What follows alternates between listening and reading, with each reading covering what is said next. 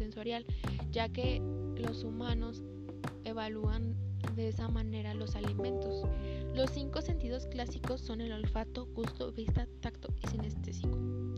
Vamos a hablar sobre el sabor y el sentido del gusto.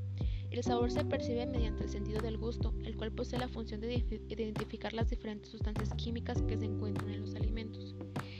Se define como las sensaciones percibidas por los receptores de la boca, específicamente concentrados en la lengua, aunque también se presentan en el velo del paladar, la mucosa de la epiglotis, en la faringe, laringe y en la garganta. Por ejemplo, el sabor dulce se percibe con mayor intensidad en la punta de la lengua, zona donde se encuentran las células receptoras que detectan los azúcares. El sabor amargo se detecta fundamentalmente en la parte posterior o base de la lengua. Se ha demostrado que existen diversos factores que inciden en la detección de los sabores, como la edad, ya que debido a su asociación con los gustos y preferencias de ciertos alimentos y que las papilas degustativas se degeneran y degeneran con el tiempo. El olor y el sentido del olfato. El olor desempeña un papel importante en la evaluación sensorial de los alimentos.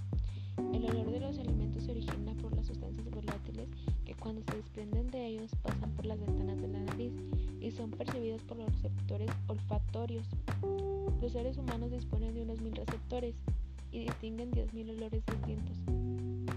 Sin embargo, a veces el, mecanismo olfatorio no funciona adecuadamente y se produce una significativa pérdida de la capacidad olfativa o ausencia total de la facultad sin oler debido a otros factores como edad, infecciones virales, alergias, consumo de ciertos fármacos, entre otros. Color y el sentido de la vista. Color tiene una gran importancia en la evaluación sensorial ya que se debe a la asociación del consumidor, ya que por ejemplo esto sucede cuando asocias un color con un sabor, por ejemplo el color rojo al sabor de la fresa, el color naranja pues a una naranja y así, demostrándose además que en ocasiones solo por la apariencia y el color del alimento un consumidor puede aceptar o rechazarlo. Al igual que las otras características organolépticas, existen factores que inciden en la percepción de los colores, como son la edad, alteraciones fisiológicas que afectan la retina del ojo humano y existen individuos que pierden la percepción en la proporción adecuada de los colores primarios. La textura y su relación con los sentidos. Es difícil establecer diccionario pequeño Laures Ilustrado la define como disposición de los hilos de una tela. Sin embargo, el término textura de uso común muchas personas lo emplean y saben qué quieren decir en el ámbito de la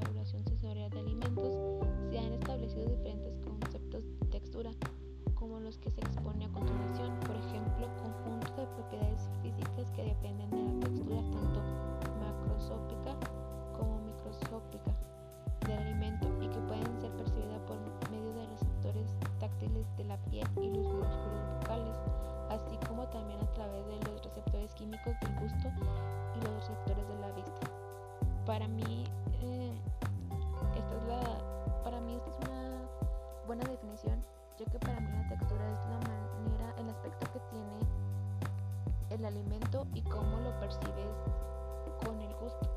Y bien como pueden darse cuenta los gustos son muy importantes al evaluar un alimento, ya que a través de ellos nos podemos, rechazar o aceptar un alimento y esto nos sirve para nuevas formulaciones o crear algún producto nuevo que sepamos que va a ser aceptado por los consumidores. Esto sería todo por este tema.